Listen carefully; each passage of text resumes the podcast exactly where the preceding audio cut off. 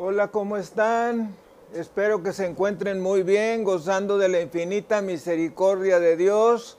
Hoy tenemos una enseñanza sensacional para todos. Llámale a tus amigos, a tus vecinos, a tus compañeros, porque esta enseñanza va a hacer la diferencia en tu vida. Le hemos intitulado Hombre de éxito.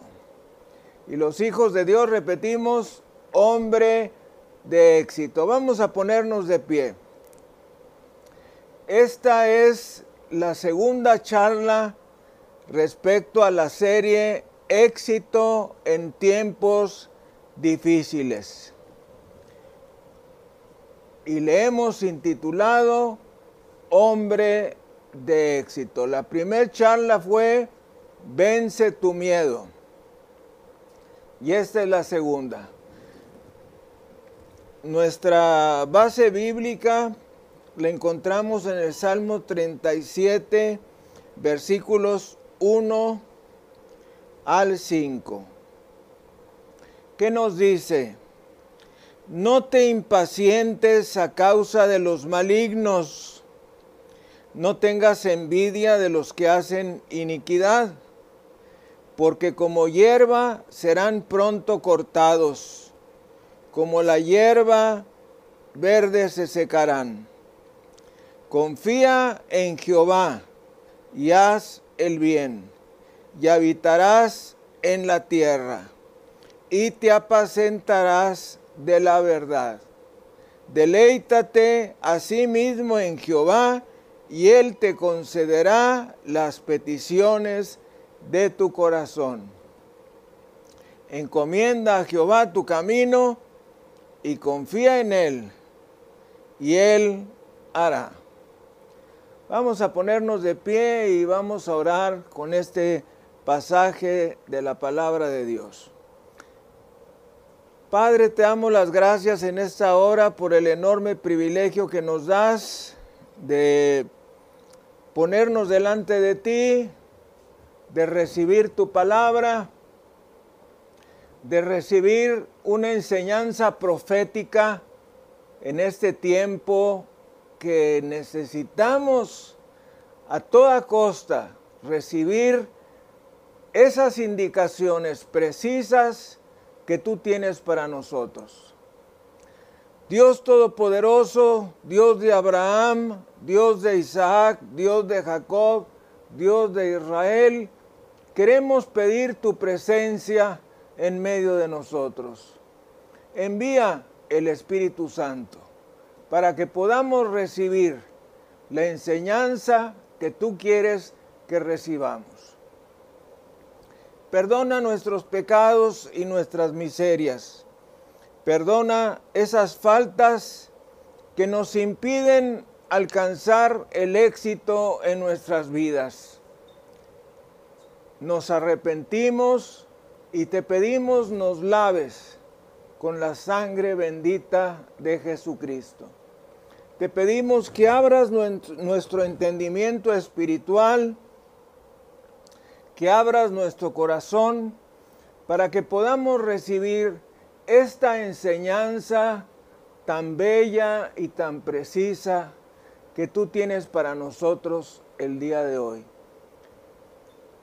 Te lo pedimos en el precioso nombre de Cristo Jesús.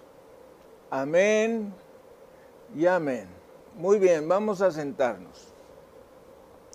De modo que estamos hablando de hombre de éxito.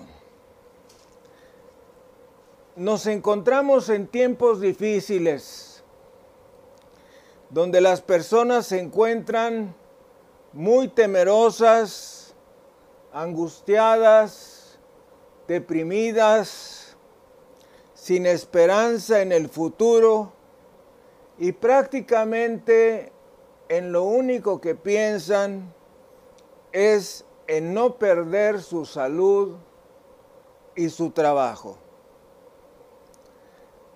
Para resolver esto, debes pensar que eres una persona exitosa.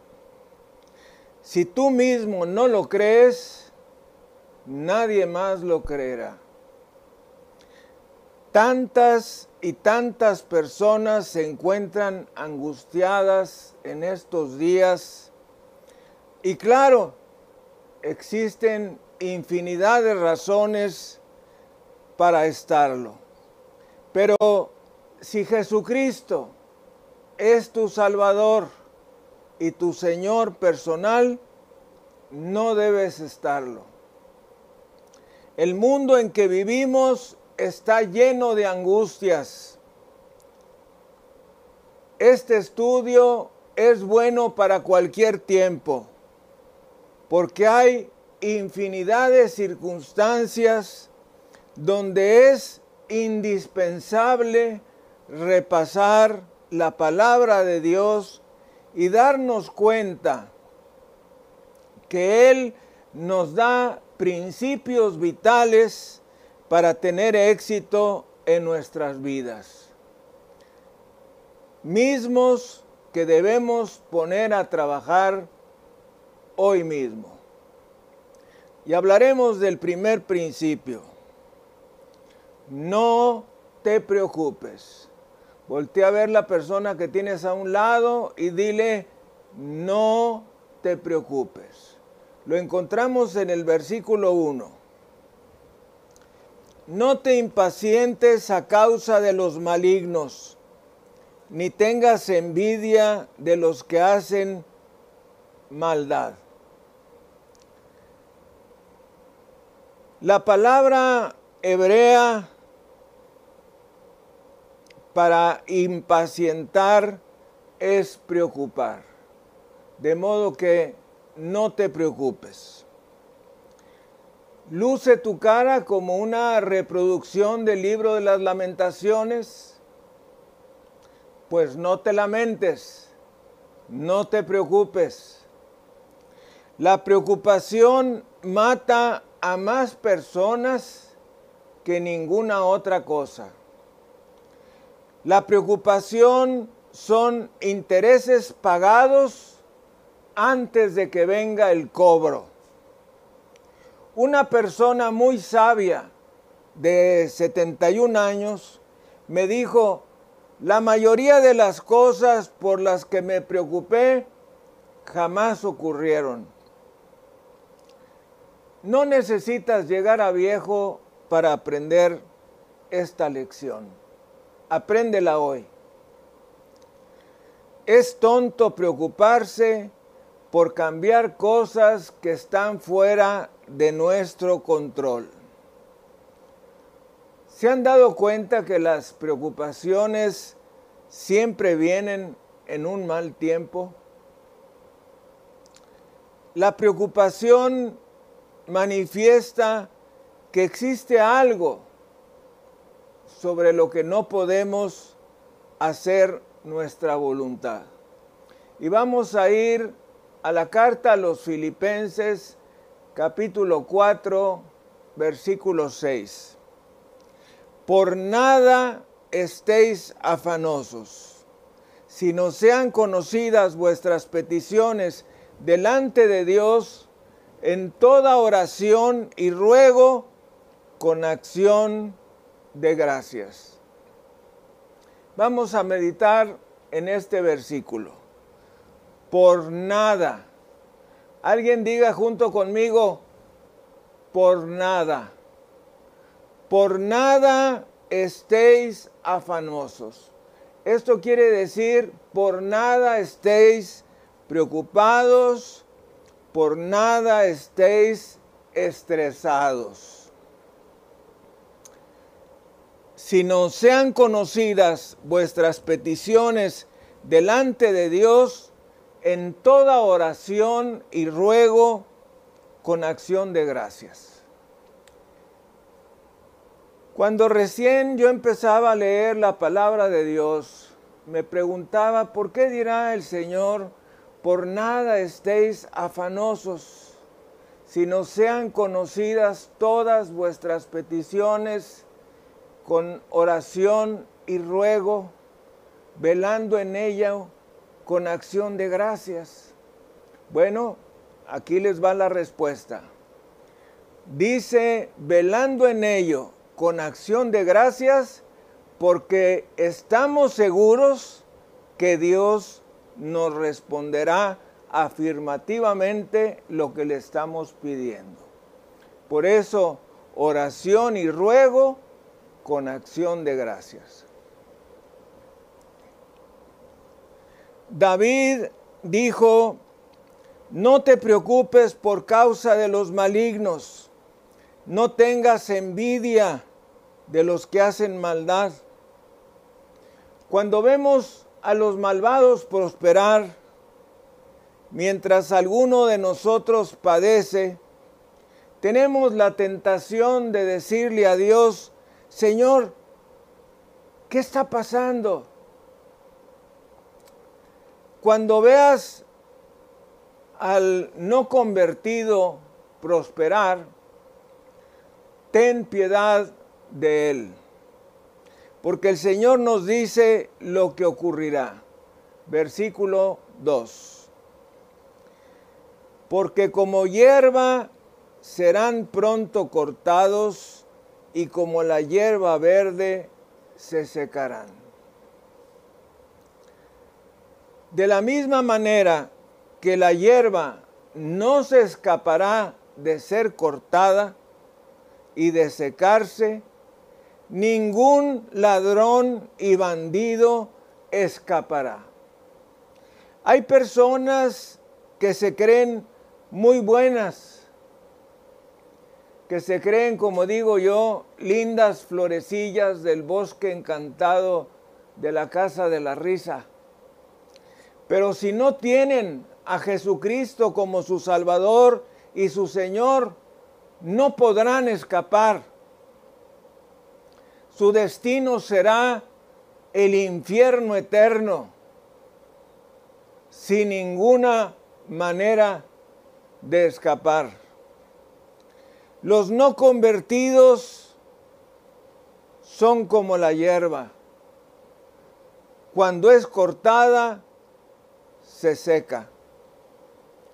Las personas que ponen su confianza en los bienes de este mundo, en su belleza, capacidad o habilidades.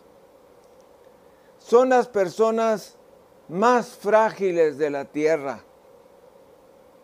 Estas personas podrán tener su parte en esta tierra, pero su disfrute no será largo. ¿Por qué? Porque Santiago 4, 14 nos dice, porque ¿qué es vuestra vida? Ciertamente es neblina que se aparece por un poco de tiempo y luego se desvanece. De modo que, ¿qué dice la palabra del Señor que es la vida? Que es neblina. ¿Qué es una neblina? Y sin Cristo, el único destino que puede tener la persona es el infierno eterno. ¿Quieres permanecer? Agárrate de la palabra de Dios. Primera de Pedro 1:24 nos dice, quien llevó él mismo nuestros pecados en su cuerpo sobre el madero, para que nosotros, estando muertos a los pecados, vivamos a la justicia y por cuyas heridas fuisteis sanados.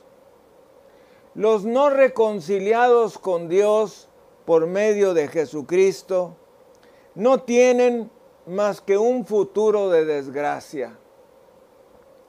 No te preocupes respecto a las personas que son momentáneamente prosperadas.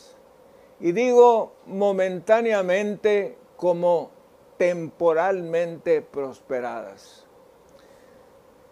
En una ocasión, a mí me gusta mucho ver las entrevistas y estaba viendo en el YouTube una entrevista a Donald Trump en su penthouse en la Torre Trump, en la Quinta Avenida de Nueva York. Y a él le gusta mucho el oro, tener muebles de oro laminados por un lado, por otro, sillas laminadas en oro, y tenía una mesa muy grande de oro. Y le pregunta la entrevistadora, ¿y cuándo fue la última vez que se sentó en esta mesa? Y me sorprendió lo que él dijo. Dijo, no recuerdo. ¿Te imaginas tener una mesa de oro y no acordarte cuándo fue la última vez que te sentaste allí? Así es lo que sucede en este mundo. Las cosas de esta vida son temporales. Pero si tú has hecho a Jesucristo tu Salvador personal, tú tienes una herencia eterna. Nos dice Jeremías 29:11, porque yo sé muy bien los planes que tengo para ustedes. Esta es la nueva eh, traducción eh, internacional. Afirma el Señor, planes de bienestar y no de calamidad, para darles un futuro y una esperanza. New International Version, la nueva versión internacional en inglés. Lo repito, porque yo sé muy bien los planes que tengo para ustedes, afirma el Señor. Planes de bienestar y no de calamidad, para darles un futuro y una esperanza. Demos gloria, honra y alabanza a Jesucristo, nuestro Señor y glorioso Salvador. Joven, adulto joven, adulto mayor, déjame decirte, el tiempo por el que estamos pasando va a pasar. Y tú tendrás un futuro y una esperanza. Démosle gloria, honra y alabanza a Jesucristo. Bendito sea el Señor. Bendito sea el Señor Jesús. Gracias Señor. El mercado común se encuentra luchando para ver quién logra tener más poder económico, político y militar. Si tú has hecho a Jesucristo tu Salvador personal, debes estar tranquilo, porque cuando Cristo venga en el rapto de la iglesia, nosotros nos iremos. Y vamos al segundo principio. Confía en el Señor. Vamos a ir al versículo 3. Confía en Jehová y haz el bien, y habitarás en la tierra y te apacentarás de la verdad. ¿Cuántas veces has leído en la Biblia, no temas? De 350 a 365 veces. De modo que es una para cada día del año. De modo que cada día del año confía en el Señor. Y vamos a ir al Evangelio de Marcos capítulo 4 versículos 35 y 36. Aquel día, cuando llegó la noche, les dijo, pasemos al otro lado. Y despidiendo a la multitud, le tomaron como estaba en la barca, y había también con él otras barcas. Cuando Jesús envió a sus discípulos al mar de Galilea, ellos se sentían confiados porque conocían perfectamente ese mar. Era su zona de confort, una área en la que eran expertos. De modo que estaban completamente confiados de quiénes eran y de lo que estaban haciendo en esta comisión de cruzar el mar de Galilea. Luego nos dicen los versículos 37 y 38. Pero se levantó una gran tempestad de viento y echaba las olas en la barca, de tal manera que ya se anegaba, y él estaba en la popa durmiendo sobre un cabezal.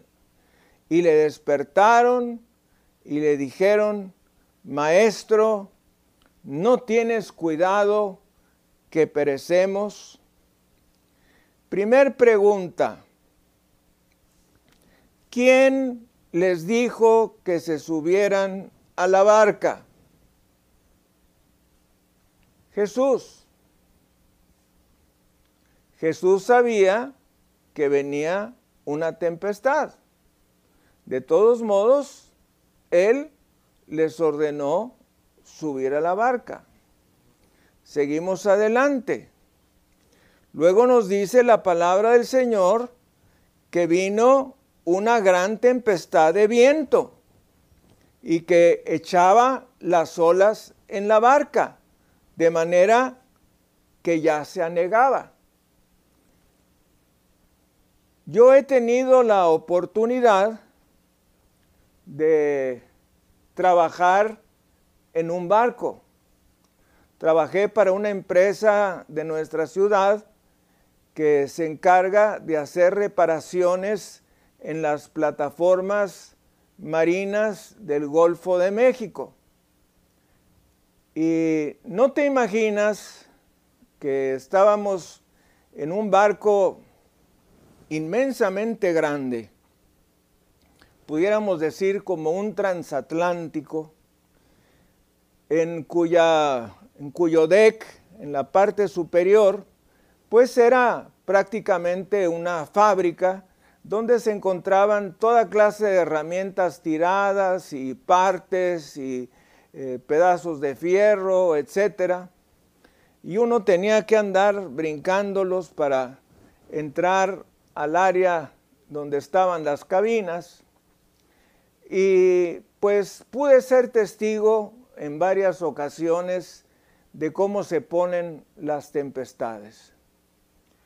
Y mis hermanos y amigos, cuando uno se encuentra en medio del mar, déjame decirte que no importa el tamaño del barco en el que tú estés viajando, te sientes que estás sobre una hojita de árbol, una enormidad de mar y tú en una hojita de árbol. Y estamos hablando de un transatlántico, de un barco grande, un buque de reparaciones marítimas. Ese buque se llama Tarasco. Lo puedes buscar por ahí en el YouTube ahora forma parte de la Armada de México. Y pude percibir lo que se siente estar en un barco en medio del mar. ¿Cómo sería una pequeña barca en el tiempo del Señor Jesucristo? Pues algo pequeñísimo. Y entonces nos dice la palabra pero se levantó una gran tempestad de viento y echaba las olas en la barca, de tal manera que ya se anegaba y él estaba en la popa durmiendo sobre un cabezal y le despertaron. Y le dijeron, Maestro, ¿no tienes cuidado que perecemos? Y quiero que pongan mucha atención a la frase de las escrituras que dice, y él estaba en la popa.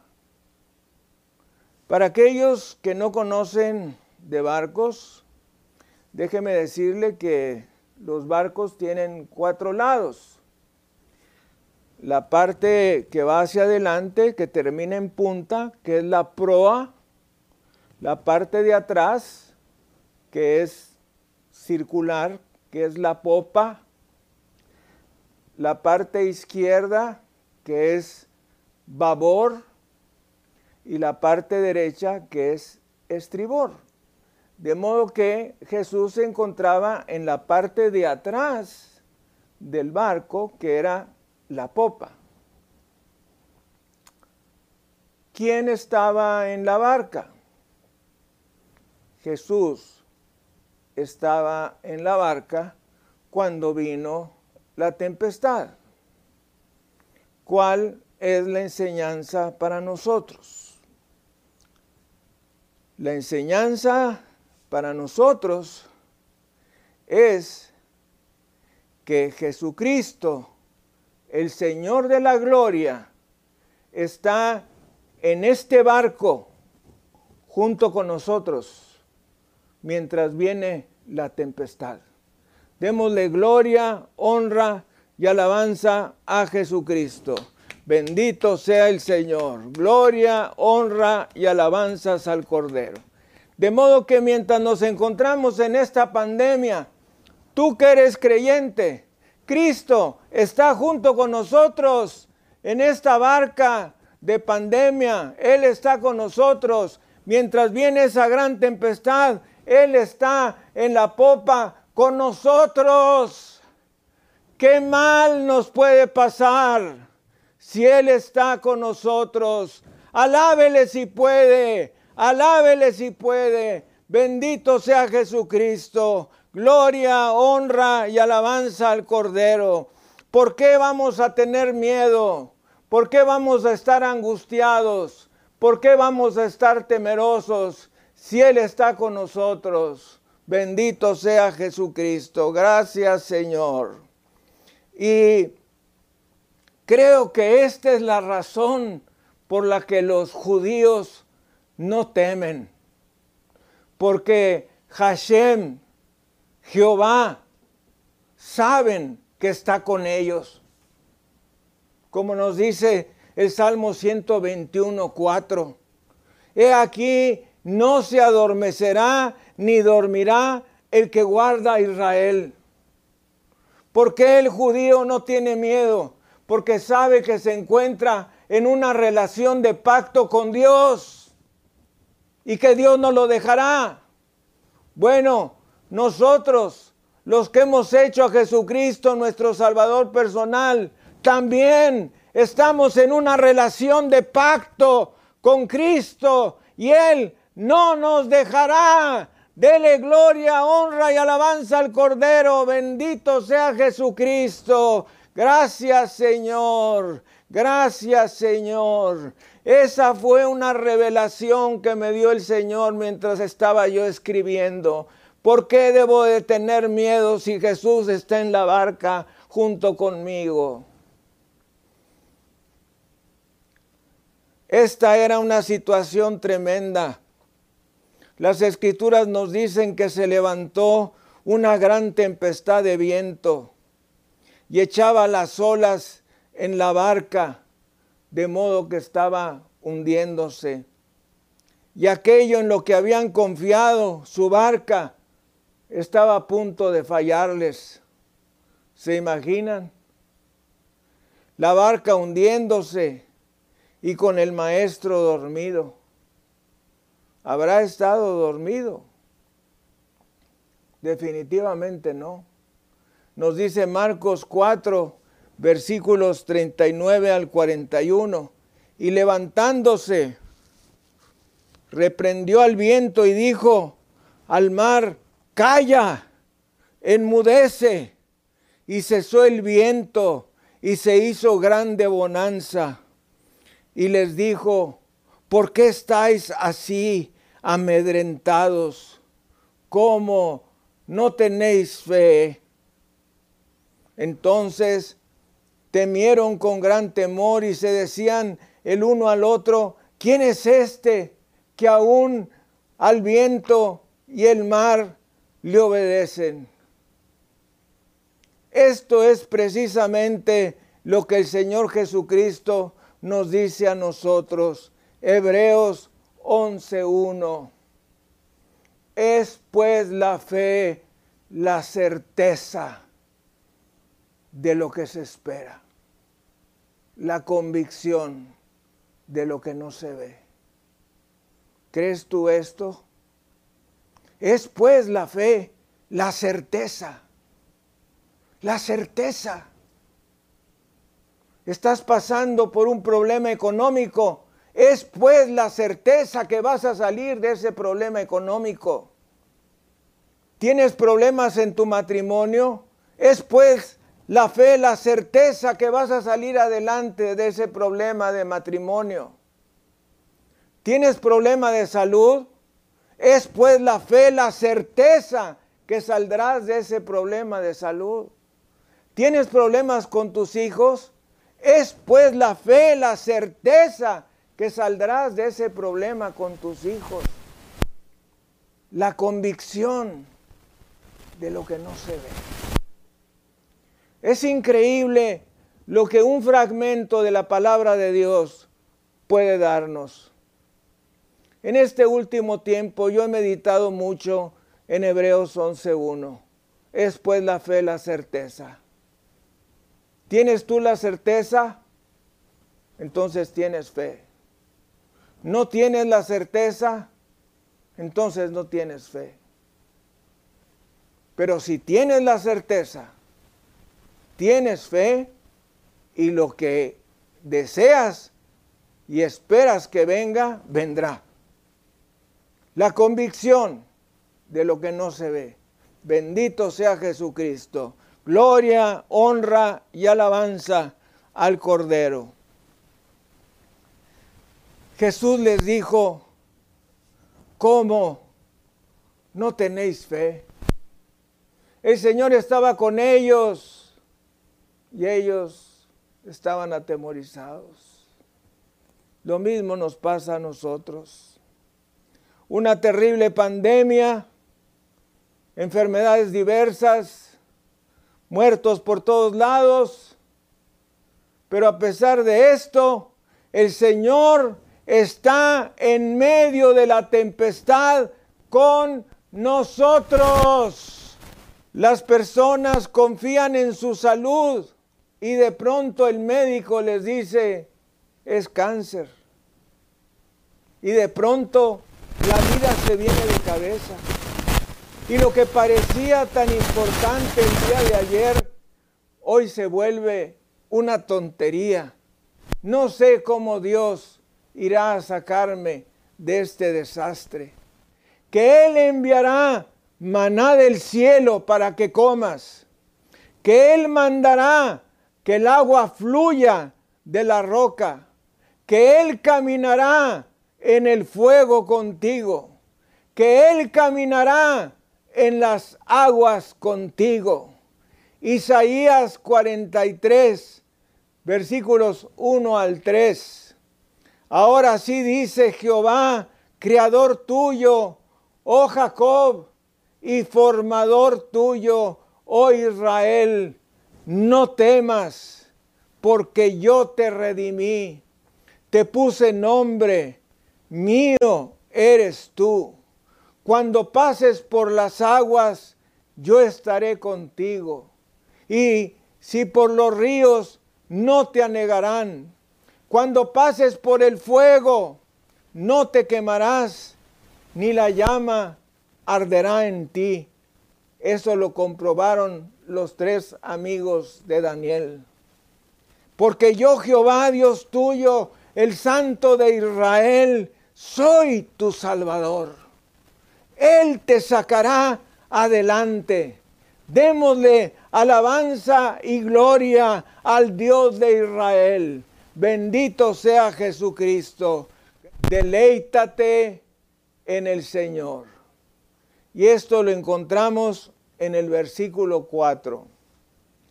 Deleítate a sí mismo en Jehová y Él te concederá las peticiones de tu corazón. ¿A cuántas chicas cristianas les revolotea el corazón al escuchar esta promesa de Dios? ¿A cuántas? A muchas. Primer principio que vimos, no te preocupes. Segundo, confía en el Señor. Tercero, deleítate en el Señor. Deleítate. Esta expresión no significa solamente paladearse. Cuando uno pasa la vista y el corazón por la palabra de Dios, sino aliéntate en el Señor, fortalécete en el Señor. Cuando estés leyendo la Biblia y te encuentres con una promesa, inmediatamente di, esta promesa es mía. Y ponle una antefirma ahí al lado de la promesa y di, esta es mía. Le das un beso a las escrituras y te apropias de ella. Eso es lo que hago yo.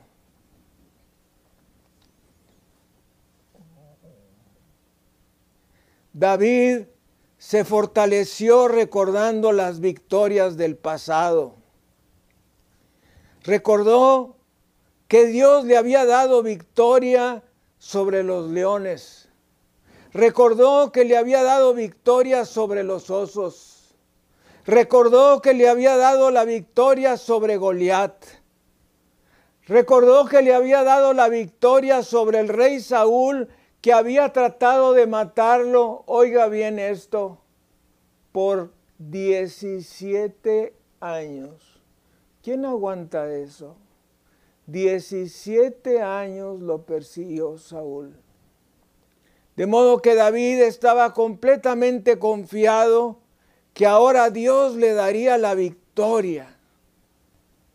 Y yo quiero preguntarte, te encuentras en medio de un desastre personal, te encuentras en un lugar donde parece no haber esperanza, te encuentras en un lugar donde la depresión te rodea como una nube negra, haz lo que hizo David, fortalécete en el Señor. Segunda a los Corintios 1.10, el cual nos libró y nos libra y en quien esperamos que aún nos librará de tan grande muerte. Bendito sea el Señor. Nos libra, nos libró pasado, nos libra presente, nos librará futuro. Nos libró pasado, nos libra presente, nos librará futuro. Te abrió un camino antes donde parecía no haberlo, lo hará de nuevo. Te dio trabajo antes cuando lo necesitaste, lo hará de nuevo restauró tu matrimonio antes, lo hará de nuevo. Nada es imposible para Dios. Ten fe en Él.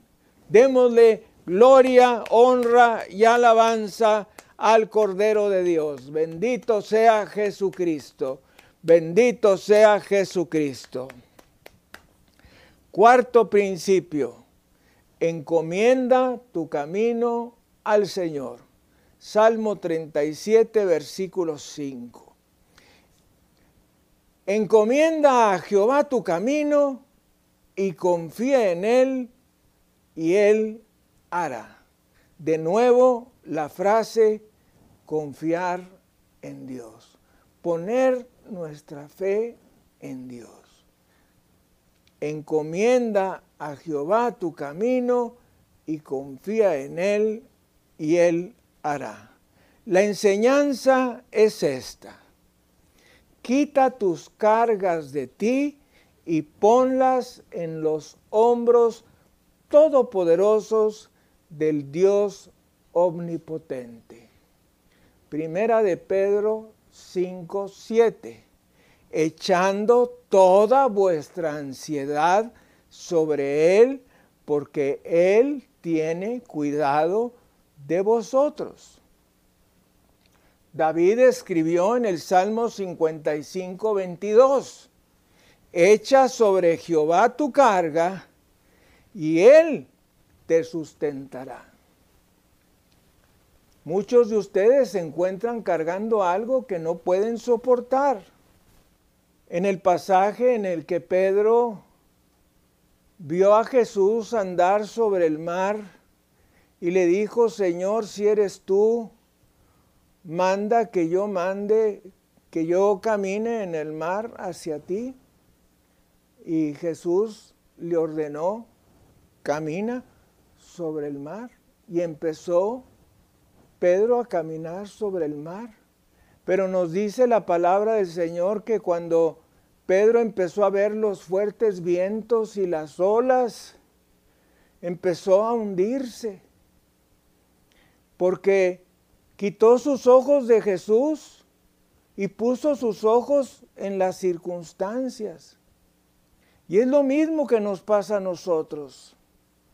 Tenemos miedo, tenemos depresión, angustia, frustración, porque quitamos los ojos de Jesús y los ponemos en las circunstancias. Y ese mismo fragmento de la palabra de Dios nos dice que al instante Jesús estiró la mano y tomó a Pedro y lo sacó. Qué fuerza tan tremenda tiene el Señor que estiró la mano y lo sacó. También en eso he meditado.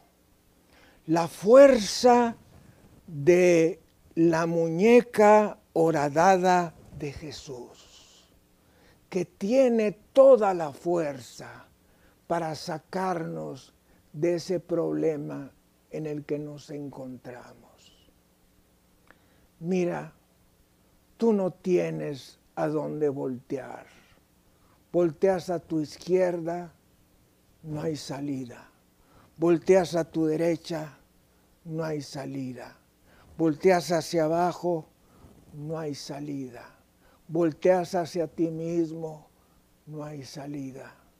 La única manera es voltear hacia arriba. Alzaré mis ojos a los montes, de donde vendrá mi auxilio mi auxilio viene de Jehová, quien hizo los cielos y la tierra. Dele gloria, honra y alabanza al Cordero. Bendito sea Jesucristo. Gracias Señor. Gracias Señor. Quiero darte un quinto principio. Ya este quinto principio le he intitulado familia. Si eres soltero y te encuentras en dificultades con tu papá, con tu mamá, con tus hermanos, te sugiero con todo mi corazón que hagas las paces con ellos. Porque cuando te encuentres en momentos de dificultad, tú vas a necesitar el apoyo de tu familia. Si estás casado, y tienes problemas con tu esposa, con tu esposo, con tus hijos, solucionalos lo más pronto posible. Porque en el tiempo de dificultad, en el tiempo del temor, de la angustia y de la depresión, tú vas a necesitar de tu esposa, de tu esposo, de tus hijos que estén contigo. Es muy importante. Yo he visto padecer personas que se encuentran solas. Es algo terrible. Tienen todo el dinero del mundo, pero están solas. Si vieras cuánto sufren. Yo lo he visto con estos ojos.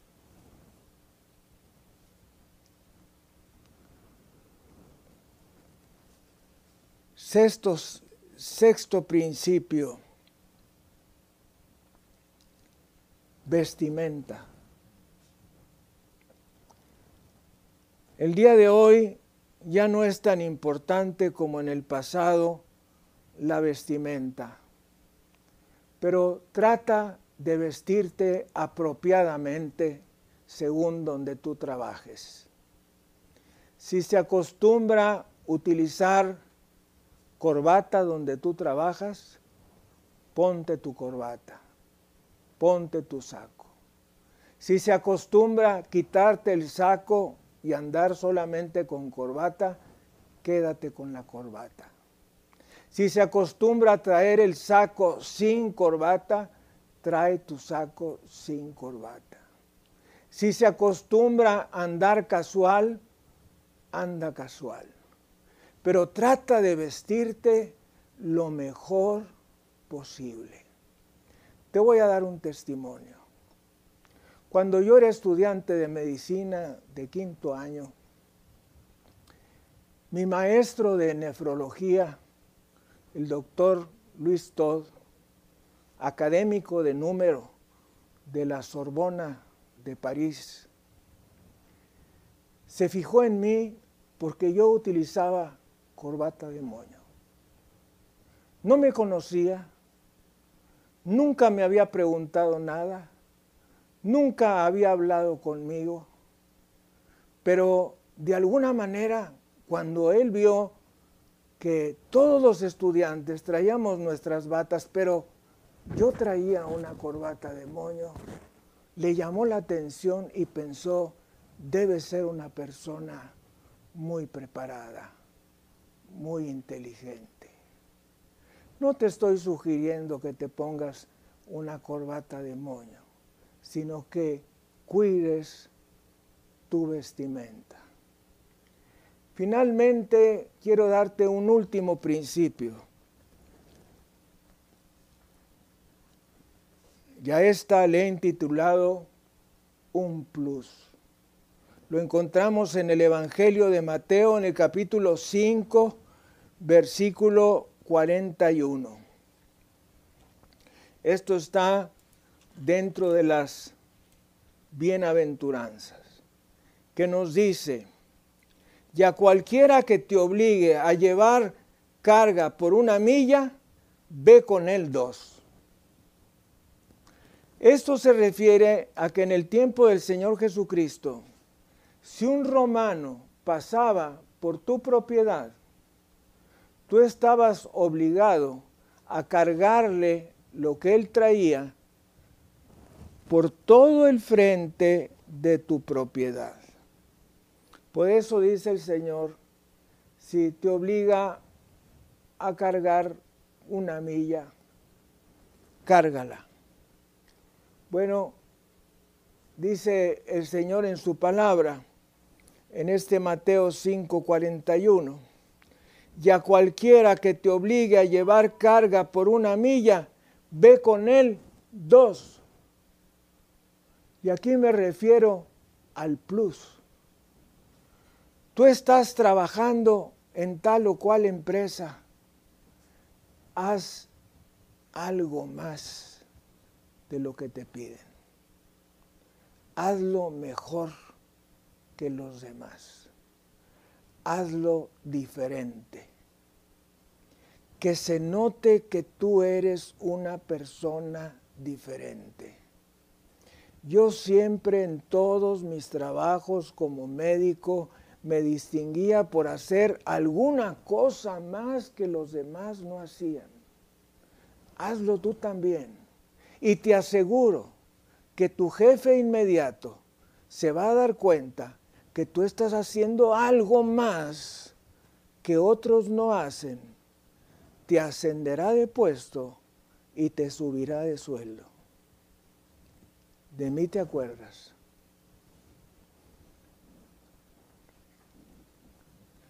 Quiero decirte que cuando te encuentres en las tempestades,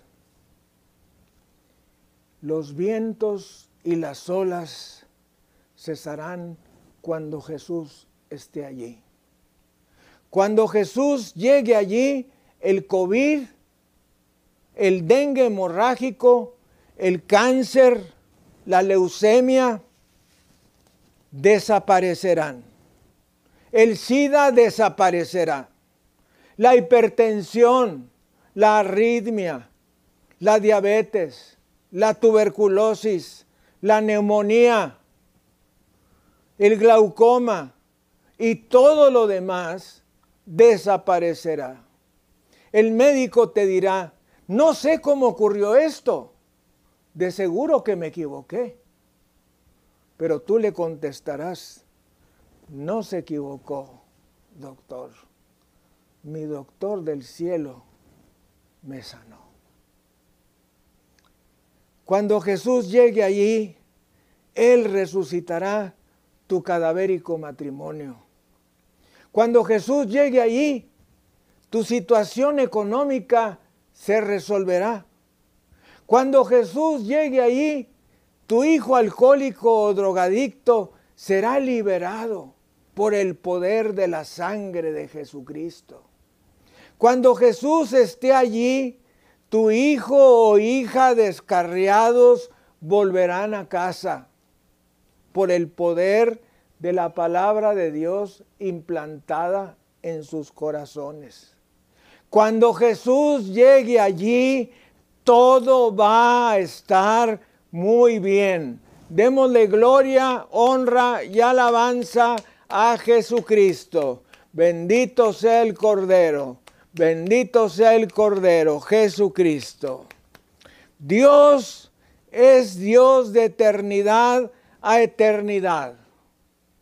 Él ve el panorama completo de Génesis a Apocalipsis. Nosotros solamente vemos lo que tenemos enfrente y a veces. Quizá en este momento te sientas mal por algunas cosas o circunstancias que han ocurrido últimamente. Pero Dios te dice, yo estoy viendo lo que sigue más adelante y más adelante y más adelante. Y al final de mi libro, tú eres mi hijo triunfante. Eres el único ejército que siempre gana las batallas. De modo que tranquilízate y gózate grandemente. La victoria es tuya, la tierra es tuya, en el nombre todopoderoso de Jesucristo. El Dios verdadero es nuestro Dios y nosotros somos sus hijos. Nosotros somos hijos del bendito, herederos de Dios y coherederos con Cristo, aceptos en el amado. Si te encuentras en este lugar y estás en pecado grave, detente en el nombre de Jesucristo, porque aunque creas que puedes escapar, no escaparás. Quizá podrás escapar de la justicia de los hombres, pero no de la de Dios. Quizá estés haciendo cosas ilegales a la vista de los hombres y pienses escapar, pero a la vista del Dios omnisciente, nada se le escapa.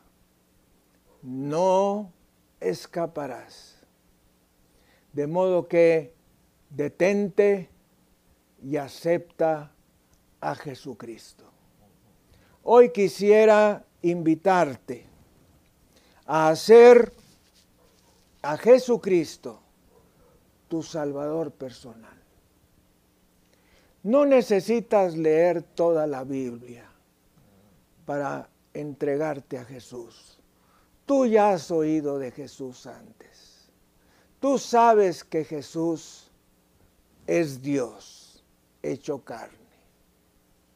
Ahora lo único que te falta saber es tener la convicción de que eres un pecador y que por causa de tu pecado mereces un castigo eterno. Ese es el infierno. La palabra de Dios nos dice en Romanos 3:10, no hay justo ni aún uno. Romanos 3:23, todos pecaron y están destituidos de la gloria de Dios. Apocalipsis 20:15, el que no se halló inscrito en el libro de la vida fue lanzado al lago de fuego. Juan 3:16, porque de tal manera amó Dios al mundo que ha dado a su Hijo unigénito para que todo aquel que en Él cree no se pierda, mas tenga vida eterna. Efesios 2, 8 y 9. Por gracia sois salvos por medio de la fe, y esto no es de vosotros, pues es un don de Dios no por obras, para que nadie se gloríe. ¿Sabes tú cuándo vas a morir? Yo tampoco sé cuándo voy a morir. Estamos en medio de una pandemia. El momento puede ser hoy mismo, que tú pases a la eternidad. Y es muy diferente ir a la eternidad con Cristo e ir al cielo o no tener a Cristo e ir al infierno eterno. El Señor dice en su palabra, arrepentíos y convertíos para que vuestros pecados sean borrados. Necesitas arrepentirte. Yo sé que no puedes, pero ¿quieres? Si tú quieres, Él te ayuda. También dice, y la sangre de Jesucristo, su Hijo, nos limpia de todo pecado.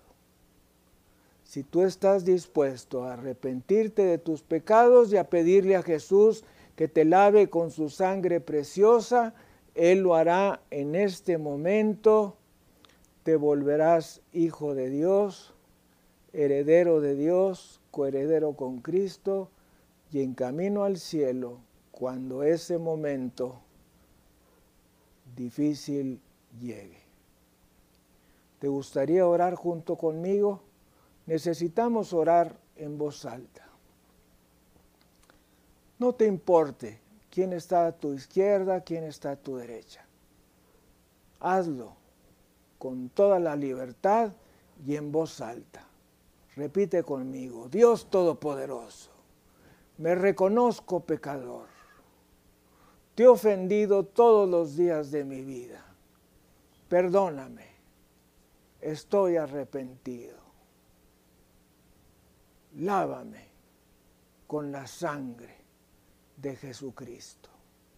Creo que Jesucristo es Dios hecho carne y que Él llevó en la cruz mis pecados personales y que al derramar su sangre preciosa, Él ha lavado todos mis pecados y tú ya no tienes nada en contra mía.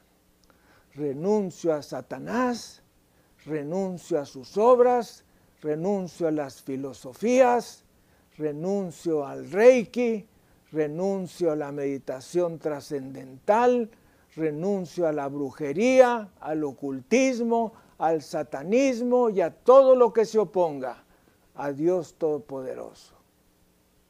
Señor Jesucristo, entra a mi corazón y sé mi Salvador. y mi Señor.